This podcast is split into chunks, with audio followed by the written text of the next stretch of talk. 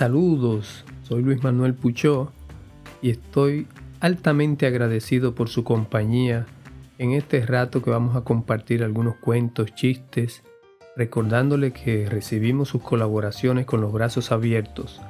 La mayoría de estos son colaboraciones que nos han llegado por una u otra vía.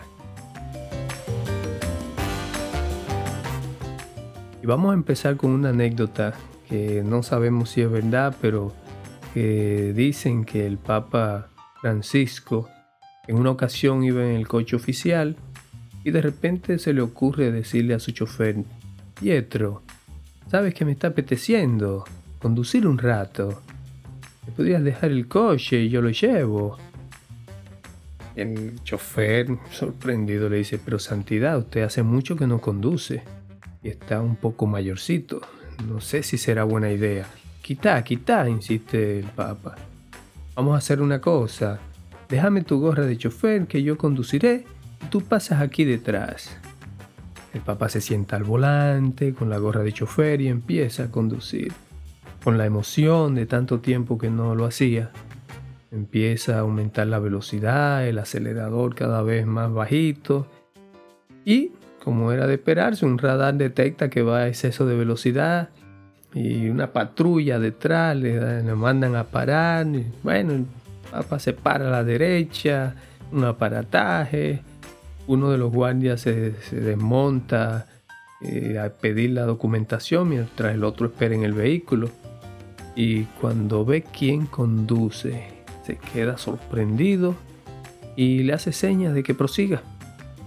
Vuelve al coche donde estaba su compañero y el compañero le pregunta, pero ¿cómo lo dejaste seguir sin pedirle siquiera la documentación?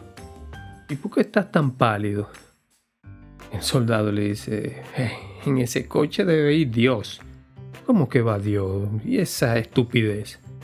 Bueno, tú dirás, el chofer es el Papa. Imagínese usted, un sacerdote está en el confesionario cuando llega un penitente Tú no eres de esta parroquia, ¿verdad? No te había visto por aquí. No, padre, soy artista del circo que acaba de llegar y he aprovechado para acercarme. Ay, ¿qué haces en el circo? Eh, soy acróbata.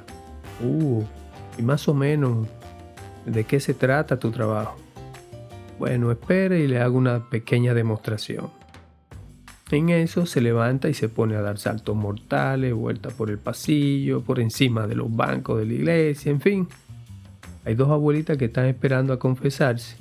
Se miran la una a la otra y una le dice a la otra, mejor volvamos cuando esté el otro cura porque este pone una penitencia muy difícil. Imagínese usted.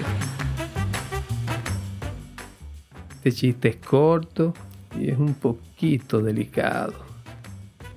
Porque yo nunca voy a entender el conflicto entre judíos y musulmanes. ¿Por qué no lo solucionan como buenos cristianos? Los cantores salmistas están presumiendo de sus propias comunidades. Y dice uno, el otro día en mi comunidad, qué vivencia del Espíritu Santo. Estaba cantando en el atril y todos los hermanos llorando de la emoción.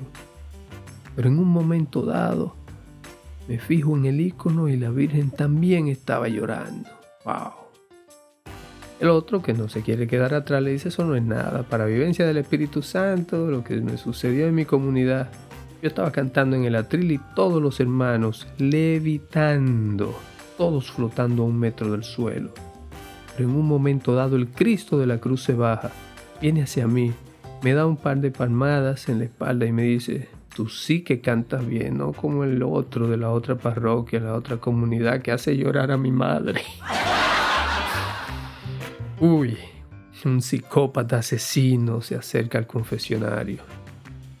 Padre, confieso que soy capaz de matar a cualquiera que no piense como yo. El padre le contesta, pero vamos a ver, hijo, ¿tú crees en Dios? Yo no, ¿y usted? Yo. Para nada, para nada, responde el padre. Con ese historial, los catequistas que tienen también sus historias, esta ocasión está leyendo y dice Jesús en el capítulo 10 de San Juan que ha venido a que tengamos vida y vida en abundancia. Para terminar, el sacerdote en la homilía explicando un milagro. Y Jesús dijo, Lázaro, levántate y anda. Y Lázaro se levantó y andó. Anduvo, idiota, se oye una voz desde la asamblea. Bueno, bueno, anduvo idiota un rato porque llevaba cuatro días muerto, pero al final andó bien. bueno, yo espero que hayan disfrutado estos chistes que le hayan pasado tan bien como yo. Recuerden enviarme sus chistes para enriquecer esta, este ratito de relajamiento que tenemos. Les dejamos el link en la descripción del episodio. Gracias por estar conmigo, pásenla bien y nos vemos en breve.